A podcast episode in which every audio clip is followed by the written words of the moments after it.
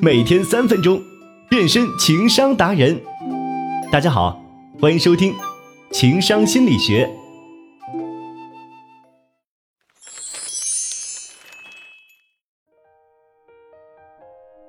最近一段时间，直男迷之自信可谓是一个热门话题。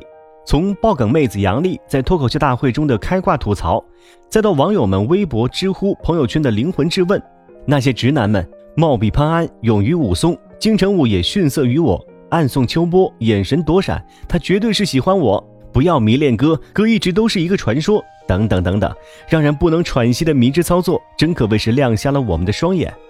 而纵观古今历史，这样的直男可谓是数不胜数。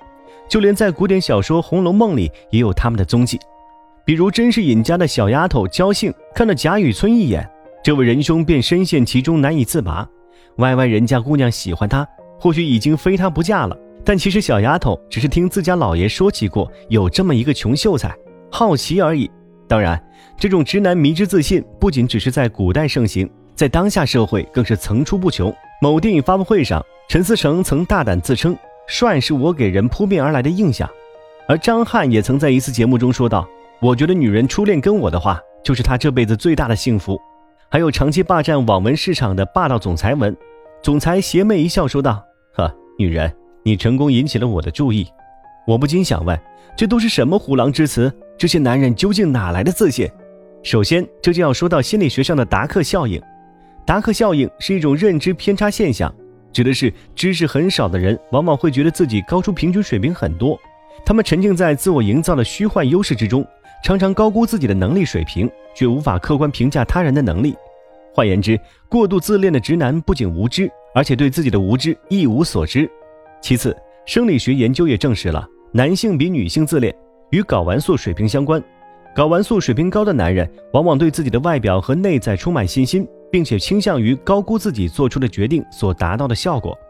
另外，男人自信成迷还与社会文化基因有关。自古以来，不平等两性关系使男人掌握了绝对话语权，于是就有了“红颜祸水，最毒妇人心”这种赤裸裸的歧视之语。即使到了今天，仍然有很多男人携带这种封建文化基因，居高临下的对女人指指点点，什么胖了就是罪，太瘦像竹竿，太高看着壮，太矮像冬瓜。化妆像妖精，素颜是噩梦，种种恶意的偏见言论与批判的声音，妄图打击女人的自信心，抬高自己的身价，真是让人是可忍，孰不可忍。所以醒醒吧，直男们，没人迷恋你，你也不是一个传说，而且你必须要明白，自信的本质是认清自己，而不是对异性指手画脚。崛起吧，女同胞们！从今往后，如果再遇到这种直男，千万不能被他们恶语击倒。两条路，要么体现你的风度，呵呵一笑了之。要么你就直言不讳的怼回去，也让直男们好好体会一下什么叫做真正的自信。